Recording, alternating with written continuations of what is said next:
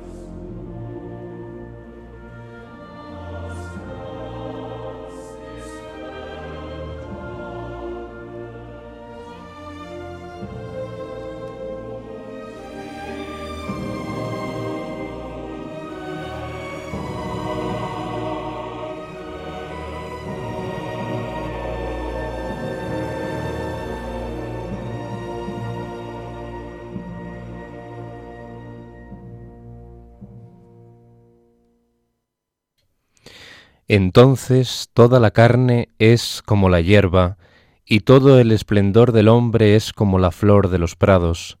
La hierba está seca y la flor está marchita. Así comienza el segundo movimiento del Requiem alemán, opus 45, del compositor hamburgués Johannes Brahms, con este Den alles Fleisch es ist wie Gras, toda carne es como hierba. Así hemos comenzado hoy el programa de la música sacra y de inspiración religiosa en la emisora de la Virgen, en Radio María, en Clave de Dios, que va a estar dedicado a la figura de este compositor romántico, el último romántico alemán, Johannes Brahms, esta personalidad fundamental en el desarrollo de la música alemana y, y romántica, propiamente dicha y también por extensión de la llamada música eh, culta, porque dice la gran tradición que hay tres grandes eh, en la historia de la música. La primera es Johann Sebastian Bach, la segunda es Ludwig van Beethoven y la tercera es Johannes Brahms. Pues con Brahms parece que culmina todo ese periodo iniciado por Bach en el barroco. Y hoy va a ser el primero de los dos monográficos que vamos a dedicar a la figura del hamburgués, este compositor eh, tan solitario, eh, soltero empedernido, enamorado de Clara Schumann, la mujer de Robert Schumann, y una personalidad muy eh, misántropa, ya lo estamos diciendo, muy solitaria, eh, siempre pues eh, con un cierto carácter huraño, ¿no? Pero que eh, reflejaba en su música pues algunas de las expresiones de los sentimientos, de las emociones más maravillosas que se han escrito durante todo el periodo romántico, a pesar de esos detractores que tenía enfrente de sí, la llamada música del porvenir, con Richard Wagner y Franz Liszt a la cabeza. Hoy hemos empezado con esta pequeña pieza que es eh, todo un símbolo en el requiem alemán de Brahms, ¿no? Porque es eh, un movimiento en el que el material musical, eh, de esa forma compasada, procede del esquerzo de una sonata frustrada del compositor que quería elaborar para dos pianos y que finalmente no llevó a cabo tiene una melodía con aire de zarabanda, para la que Brahms eh, pues reconoció haberse inspirado en un coral de la cantata BWV 197, precisamente de Bach, su gran referente y se ha consolidado este fragmento como el más popular de esta obra. Toda la primera parte, que pues es eh, este canto que acabamos de escuchar de tono grave, de tono solemne, oscuro, podemos también decirlo así, eh, se completa con una segunda mitad más luminosa y mucho más eh, lírica. Solo les hemos ofrecido este fragmento porque hoy la obra protagonista no queremos que sea el requiem alemán de Johannes Brahms. Eh, quizá en otra ocasión. Hoy queremos dedicarlo más especialmente a aquellas otras obras vocales que tienen cierta conexión con lo espiritual. Una de ellas es la que les vamos a ofrecer a continuación, no sin antes decirles que la interpretación que hemos escuchado de este fragmento del segundo movimiento del Requiem alemán de Brahms es eh, la de la orquesta y el coro sinfónicos de Chicago bajo la dirección de Sir Georg Solti. Y como digo, hoy, en este primer programa dedicado a la música mm, de contenido religioso de Brahms, un compositor al que por cierto no habíamos dedicado ningún programa de Enclave de Dios hasta ahora, pues eh, van a ser en el programa de hoy dos obras las eh, protagonistas. En primer lugar, la Rapsodia para contralto, coro masculino y orquesta. Una obra compuesta por Brahms justamente ahora 100 50 años atrás, o sea, hace 150 años, un año después de estrenar el Requiem alemán y con el que eh, mantiene ciertas conexiones. Esta obra, pues que surge a raíz de un episodio, de una eh, frustración amorosa del propio compositor. Conocemos la vida azarosa en el terreno amoroso que tuvo Brahms, porque, como decimos, estaba enamorado de Clara Wieck, de soltera, eh, de casada Clara Schumann, y también lo estuvo posteriormente de la hija del matrimonio entre Robert y Clara Schumann, que era Julie Schumann. Esta obra eh, está escrita sobre versos del poeta alemán por antonomasia, que es Johann Wolfgang von Goethe. Y la inspiración le viene de Julie Schumann, de la que supuestamente pues, el compositor llegó a enamorarse también, si bien ella acabó casándose con un noble italiano, el conde Radicati di Marmorito, eh, y le dedicó, eh, con ocasión de su enlace, esta rapsodia para la voz de contralto, realmente dificilísima de encontrar, no solo en, la época de Brahms, sino hoy en día, porque que, una cantante sea contralto es algo muy, muy complicado, estrictamente hablando. Esta eh, rapsodia, como decimos, se basa en Goethe y en el viaje de invierno a Harz del propio poeta alemán. Refleja la música todo el dolor y la rabia por esa pérdida ¿no? del amor de Julie Schumann que no pudo pues, consumar Brahms. Y eh, la verdad es que es muy interesante eh, cómo estructura Brahms esta obra, que es un regalo de bodas, como decimos, para la hija de, de Schumann, de Clara Schumann y de Robert. El texto es un retrato metafísico del alma de un misántropo, el propio Brahms era un misántropo, que debe buscar sostén espiritual para eliminar las ataduras de su sufrimiento. Y eh, la estructura es la siguiente, hay un adagio inicial, una parte muy lenta, eh, tenebrosa, oscura, pesimista, amarga. Está en la tonalidad de Do menor y la introducción orquestal ya, como decimos, nos crea ese ambiente, ¿no? Tan, tan eh, pues eh, pesimista ¿no? En, la vida de este misántropo, que puede ser el propio Brahms, efectivamente. Y luego eh, el canto de la primera estrofa, que mm, empieza cantando la, contralto. Desde una perspectiva operística, esta parte pues, coincide con una introducción orquestal y el recitativo de, de un aria, porque mm, a pesar de no componer ninguna ópera, Brahms, podemos decir que la Rapsodia para contralto y coro masculino eh, es la pieza que más se acerca a algo operístico que compuso Brahms, porque Brahms detestaba todo lo que tenía que ver con la escena y aquí, eh, sin embargo, mm, plasma un texto de Goethe de una forma muy, muy operística y en un lenguaje muy cercano al, de la ópera de su tiempo. Luego, después de ese adagio, hay un poco andante, donde se mantiene en la tonalidad y la orquestación anterior, con el mismo clima ominoso, brumoso, pero cambia el ritmo. Del 3x2 pasamos al 6x4. Aquí estaríamos ante el aria en forma tripartita. A, B, A, siendo la segunda A la repetición de la primera. Y el final, aquí sí que quiero que ustedes estén muy atentos porque hay un cambio eh, de tonalidad, hay una modulación realmente maravillosa la que hace aquí Brahms desde el clima trágico del comienzo a el do mayor con el que modula y la música se hace muchísimo más luminosa, mucho más expresiva. Eh, de pues digamos del consuelo que en cierta medida tiene que experimentar el, amante frustrado en este caso, ¿verdad? O, el misántropo que, que está confinado en, su guarida sin querer saber nada del mundo. Pues aquí, como decimos, hay un cambio de tonalidad. A Do mayor vuelve el ritmo eh, en 4x4 en este caso e introduce ya las voces del coro masculino y cantan al unísono la contralto y el coro masculino en una melodía realmente memorable que pues quita toda eh, esa, bruma anterior, ese pesimismo, esa rabia en cierta medida del, comienzo y todo termina en un consuelo casi espiritual realmente mm, sobresaliente. Es, eh, podemos decir, un ambiente ya eh, celestial y es el final de la, de la escena operística que nos plantea aquí Brahms, sin llamarlo expresamente ópera.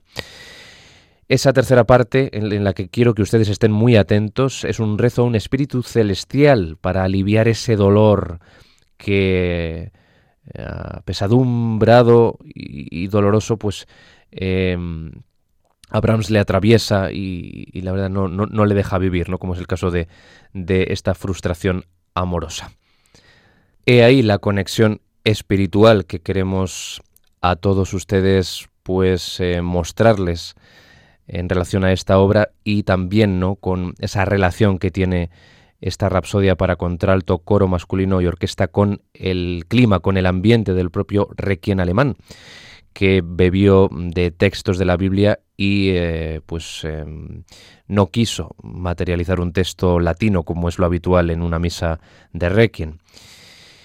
Pues les dejo ya sin más con esta rapsodia para contralto de Johannes Brahms en una versión, me van a permitir, eh, memorable también, eh, podemos decir que histórica, es del año 1950, es legendaria, con una de las voces de contralto más absolutas en el estricto eh, sentido canónico de, la voz, de, de la tesitura, que es el de la contralto de color, Marian Anderson, realmente fabulosa, como ustedes van a comprobar, en uno de los múltiples registros que efectuó de esta obra a lo largo de su vida, en este caso correspondiente a 1950, donde le acompañan las eh, voces de hombres del Robert Soaps Coral y la Orquesta Sinfónica de la RCA Victor, todos bajo la dirección de Fritz Reiner.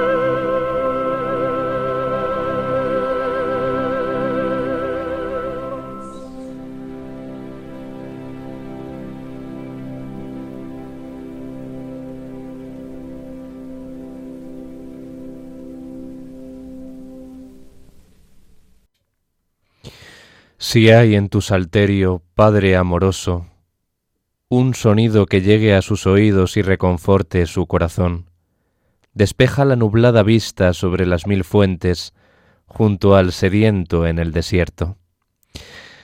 Con estas hermosas palabras de Johann Wolfgang Goethe, de su Herzreise Winter, viaje por el Harz en invierno, concluye esta rapsodia para contralto, coro masculino y orquesta opus 53 del año 1869 de Johannes Brahms, que hemos escuchado en esta realmente impactante interpretación de la contralto estadounidense Marian Anderson con las Robert South Choral of Men's Voices y la Orquesta Sinfónica RCA Victor, todos bajo la dirección de Fritz Reiner en un registro ya legendario del año 1950. Podríamos haber elegido otro, cantado por Marian Anderson de esta misma obra, y hubiéramos acertado también, porque es que realmente si hay una cantante eh, pues eh, que defendió con rigor esta obra y a la que está asociada esta obra, la Rapsodia para contralto de Brahms, es Marian Anderson, a pesar de que la hayan cantado intérpretes como Kathleen Ferrier, que también era magnífica, Krista Ludwig, Janet Baker, eh, Marilyn Horn o ya más recientemente Anne-Sophie von Otter. Pues eh, ya hemos visto, ¿no? Como Brahms pues va cambiando de tonalidad conforme nos quiere contar pues ese texto de Goethe eh, en la primera parte describiéndonos el entorno de la naturaleza, eh, pues un tema capital ¿no? en, la, época romántica, en el romanticismo, la naturaleza hostil, porque también es hostil el protagonista del poema, que es un vagabundo misántropo. La segunda dibujándonos el personaje marginado, apartado de la sociedad, porque la sociedad misma le ha apartado, le ha marginado. Y en la tercera, ese canto de esperanza casi espiritual, casi mm, celestial, donde pues habla pues de, ese sonido que intente reconfortar el corazón del misántropo, interpelando también al, al Altísimo, al Padre Dios. Pues eh, la verdad es que escuchando obras como esta Rapsodia, no excesivamente conocidas en el capítulo vocal, de Johannes Brahms, pues a uno se le hace, pues eh, se le pone el corazón en un, en un puño. Una obra del año 1869, como decimos, que cumple 150 años de su estreno. Y después de esta rapsodia para contralto, que es una rara avis absoluta dentro de la producción musical de Brahms, pues pasamos a una obra estrictamente coral para coro y orquesta, del año 1871 y es el siguiente opus. Eh, sigue la numeración consecutiva después del opus 53, que es esta rapsodia, sigue el opus 54, que es la canción o el canto del destino, eh, Salzlied en alemán. Esta composición, que se basa en un poema escrito en esta ocasión por Friedrich Hölderlin, que es una de las obras también más importantes en el capítulo eh, coral, vocal de Brahms, junto con el Requiem alemán, con el que hemos comenzado esta edición de hoy de Enclave de Dios, dedicada eh, en primer monográfico al compositor hamburgués, porque no le habíamos dedicado todavía ningún eh, especial. Esta obra, con texto de Friedrich Hölderlin, mantiene el clima trágico de la Rapsodia para contralto, aunque el adagio conclusivo se puede ver como un anhelo de esperanza y reconciliación. Le pasa mm, algo parecido a, lo que acontece en esta Rapsodia para contralto, que comienza todo muy pesimista, muy trágico y luego va mm, evolucionando hacia la luz con esas modulaciones maravillosas que consigue producir por medio de la orquesta Brahms, porque si Brahms era algo, era un orquestador realmente eh, soberbio y creaba unos, efectos armónicos que yo creo que nadie de su tiempo era capaz de conseguir. Esta canción del destino eh, es una obra que empezó a componer en, el verano de 1868. Todo remite a la fecha del estreno del Requiem alemán, curiosamente, 1868, en Wilhelmshaven. En, ese lugar empezó a componerla, pero no la terminó hasta mayo del 71. El retraso quizá en su finalización se debió a la indecisión del compositor sobre la forma. Siempre los compositores están dudando sobre qué forma deben eh, adoptar sus obras. Y lo que hizo es ocuparse de la Rapsodia para contralto, la que acabamos de escuchar, y dejó aparcada esta Chic eh. En ese verano de 1868, Brahms hizo una visita a su buen amigo Albert Dietrich, eh, un compositor con el que había compuesto a la limón y con Schumann una sonata realmente maravillosa, famosa sonata FAE, F-A-E, porque se la repartieron los tres, Brahms, eh, Schumann y Albert Dietrich. Pues en la biblioteca personal de Dietrich, Brahms descubrió un fragmento de una inacabada novela de Helderlin que se llamaba Hyperion. Eh, Dietrich eh, apuntó que Brahms había pues, eh, recibido esa inspiración poética para su obra al haber leído los poemas de este Schick Salzlied de, de Helderlin, este poeta tan fundamental en, en, la época romántica, y que le había impresionado gratamente ¿no? mientras estaba contemplando el mar. Ese tema poético opone la condición humana a la felicidad celeste de los dioses. Aquí nos habla de los dioses en, en, general, pero bueno, podemos también buscarle eh, eh, ese anhelo eh, de trascendencia basándoles en el único y verdadero Dios. ¿no? En sus estrofas se describe la dicha de esos dioses en plural y el sufrimiento de la humanidad. Brahms escribe entonces una batalla coral en un episodio realmente bélico para representar esa contraposición entre la condición humana y la felicidad celestial o celeste. El tercer movimiento mm, de los tres, podemos decir de que consta esta canción del destino, o Canto del Destino es una eh, reelaboración o una reformulación completa del primer movimiento. O sea que el tercero nos remite también al primero, ¿no?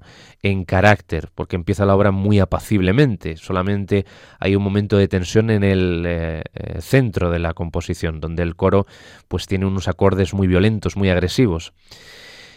Eh, Brahms, a pesar de todo, no se quedó satisfecho con esta reexpresión del primer movimiento para cerrar la obra, ya que consideró que anularía la dura realidad, ese conflicto bélico que quiso representar en el segundo movimiento.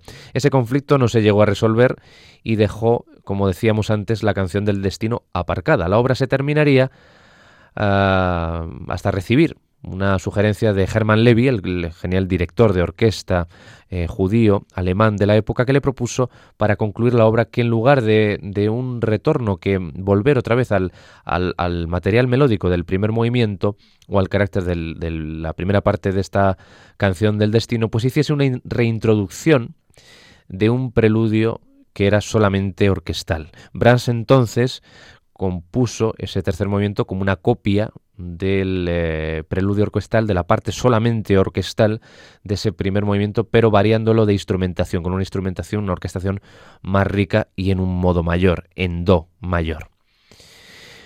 Vamos a dejarles ya, después de toda esta explicación, con esta canción del destino, Chic eh, Sals Lied, opus 54 de Johannes Brahms, otra maravillosa composición para coro y orquesta que les vamos a ofrecer en la interpretación del coro Monteverdi y la orquesta revolucionaria y romántica bajo la dirección de Sir John Elliot Gardiner.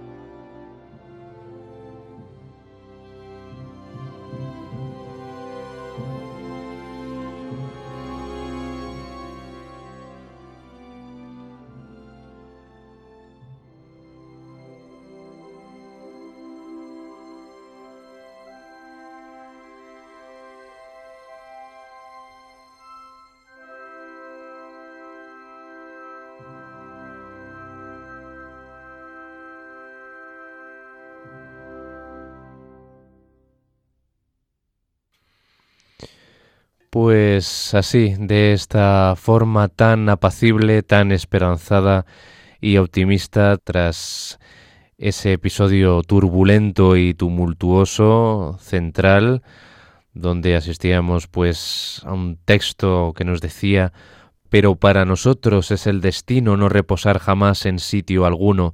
Los hombres miserables caen, se precipitan de continuo con ojos ciegos, como el agua que de roca en roca despeñase cayendo en un abismo incierto. Y como todo esto lo va mostrando en música con esas transiciones mm, realmente memorables, maravillosas, em, con una música reflexiva que invita a la reflexión también de ese texto cantado, en este caso de Hyperion de Friedrich eh, Hölderlin, en el que se basó para esta Schicksalslied opus 54, la canción del destino de Johannes Brahms, que tiene también un halo eh, espiritual, ¿no? porque nos habla eh, al principio de los eh, genios que vagan por las alturas y a la luz por senderos ideales, los aires esplendentes os rozan amorosos, tal como roza las divinas cuerdas las manos del artista, esa voluntad también de meter ese adjetivo de divinas, habla de, también de eh, los espíritus que se esconden su pureza en el seno de un capullo, que florecen sin descanso, y sus santas pupilas, aquí de nuevo un adjetivo eh, pues asociado a lo espiritual, y sus santas pupilas miran la claridad eterna, eterna y muda. Pues espero que hayan disfrutado con este programa dedicado a estas dos maravillosas obras eh, muy importantes dentro de la producción vocal de Johannes Brahms, la Rapsodia para contralto y orquesta. Y esta canción del destino que les hemos ofrecido en la versión de John Elliot Gardiner al frente de la Orquesta Revolucionaria y Romántica con las voces del coro Monteverdi. Si tienen alguna comunicación que remitirnos, pueden hacerlo a la dirección de correo electrónico de este programa en clave de Dios arroba. Ha sido un placer acompañarles con la música del romántico Em, hamburgués de Johannes Brahms, esta personalidad tan solitaria pero con esa trascendencia que destila su música. Hasta una próxima ocasión, continúen, eh, es mi deseo, en la sintonía de Radio María y sobre todo que sean muy felices. Hasta muy pronto.